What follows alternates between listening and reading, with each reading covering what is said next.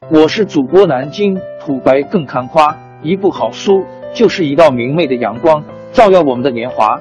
当字符串串流淌，萦绕在我们的耳旁，让我们回味无穷。天津上元书院又和你们见面了，欢迎您的收听。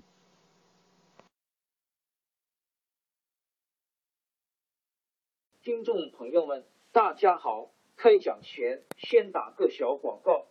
作为主播，你们的关注和打赏是对我努力工作认可的结果，谢谢听众。天津上元书院、南京土白更堪夸主播最新专辑《平话祖国华夏上下五千年》终于上线了，一部宏伟巨作。我们的祖先以伟大的创造力、强大的生命力和巨大的凝聚力，世世代代繁衍生息。历尽磨难，从远古走到现代，从蒙昧走向文明。全书共计两百八十三回。作为播客，我劳动我所得，付费的有声书来了，你愿意为此花钱花时间吗？评话中华上下五千年专辑的进度更新按听众的关注和评论而定。喜马拉雅号 UID 七三二六四零二二。微信号 sh 八五七三零一四四九，请多多关注，多多打赏，谢谢大家，谢谢。下面正式开讲《评话中华上下五千年》专辑。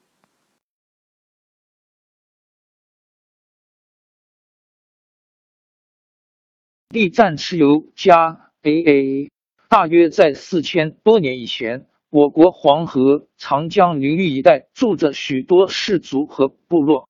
黄帝是传说中最有名的一个部落首领。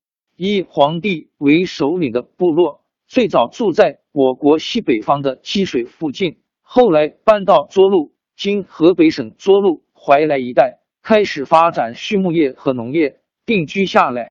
跟黄帝同时的另一个部落首领叫做炎帝，最早住在。我国西北方江水附近，据说跟黄帝族是近亲。炎帝族渐渐衰落，而黄帝族正在兴盛起来。这时候，有一个九黎族的首领，名叫蚩尤 （in c h y u）。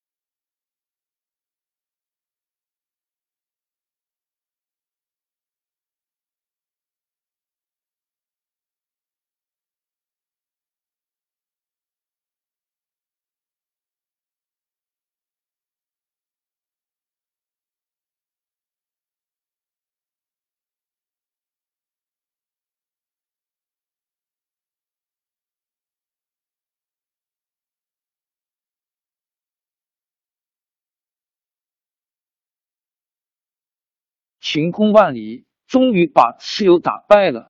也有一种传说，说是蚩尤用妖术制造了一场大雾，使皇帝的兵士迷失了方向。皇帝用指南车来指引，带领兵士依着蚩尤逃跑的方向追击，结果把蚩尤捉住杀了。这些神话反映这场战争是非常激烈的。各部落看到皇帝打败了蚩尤，都挺高兴。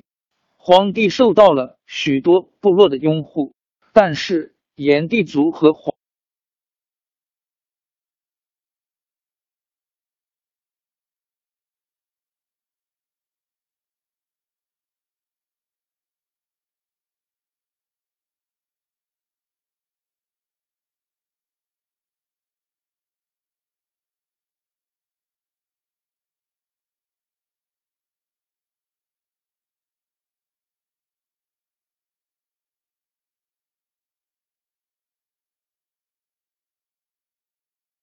因 Li 组亲自参加劳动。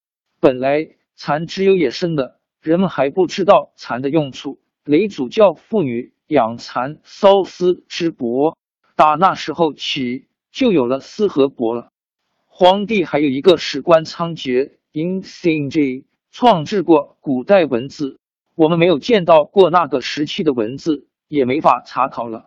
中国古代的传说都十分推崇皇帝，后代的人都认为皇帝是华夏族的始祖，自己是皇帝的子孙。因为炎帝族和黄帝族原来是近亲，后来又融合在一起，所以我们也常常把自己称为炎黄子孙。为了纪念这位传说中的共同祖先，后代的人还在现在陕西黄陵县北面的桥山上造了一座黄帝陵。在微信上阅读，请添加公众。王朝更迭，江山易主，世事山河都会变迁。